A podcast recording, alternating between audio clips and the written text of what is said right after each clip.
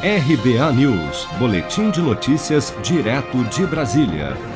Após ser incluído em mais um inquérito no STF para apurar a sua participação no vazamento de uma investigação sigilosa da Polícia Federal sobre um ataque hacker sofrido pelo TSE em 2018, o presidente Jair Bolsonaro reagiu durante a sua live semanal, nesta quinta-feira, afirmando que um crime contra a democracia não pode ser um segredo de justiça. Vamos acompanhar. Fiquei sabendo agora que o ministro Alexandre Moraes é, determinou o quê?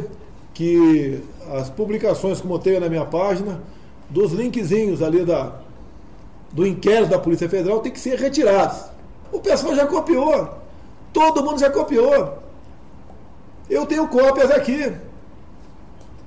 Segredo de justiça o que estavam fazendo, não deixando esse inquérito para frente, é um crime contra a democracia. Não querem apuração. Querem intimidar quem?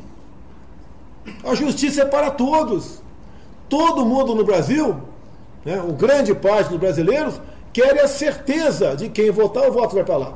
Na semana passada, Bolsonaro divulgou em suas redes sociais a íntegra de um inquérito sigiloso da Polícia Federal que apura uma suposta invasão ao sistema interno do TSE em 2018, na qual um hacker, através da senha de um servidor da Justiça Eleitoral, teria tido acesso a vários sistemas do tribunal, inclusive ao código-fonte de programação das urnas eletrônicas. A investigação da PF, no entanto, foi prejudicada pelo fato do arquivo log que registra todos os acessos e eventuais alterações no sistema, ter sido acidentalmente apagado, segundo informou o próprio TSE após o ataque. O que, para Bolsonaro, que defende o voto impresso, comprova a fragilidade do sistema eletrônico de votação. Mas o TSE, por outro lado, garante que o ataque hacker não representou qualquer risco à integridade das eleições de 2018 e que, desde a invasão, novos cuidados e camadas de proteção foram introduzidos para aumentar ainda mais a segurança de todos os sistemas informatizados da Justiça Eleitoral.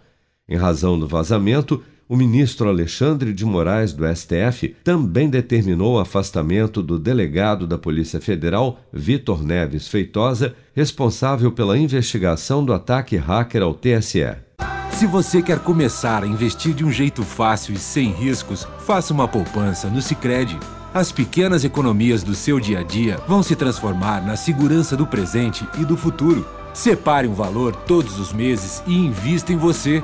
Poupe com o Sicredi, pois gente que coopera cresce. Com produção de Bárbara Couto, de Brasília, Flávio Carpes.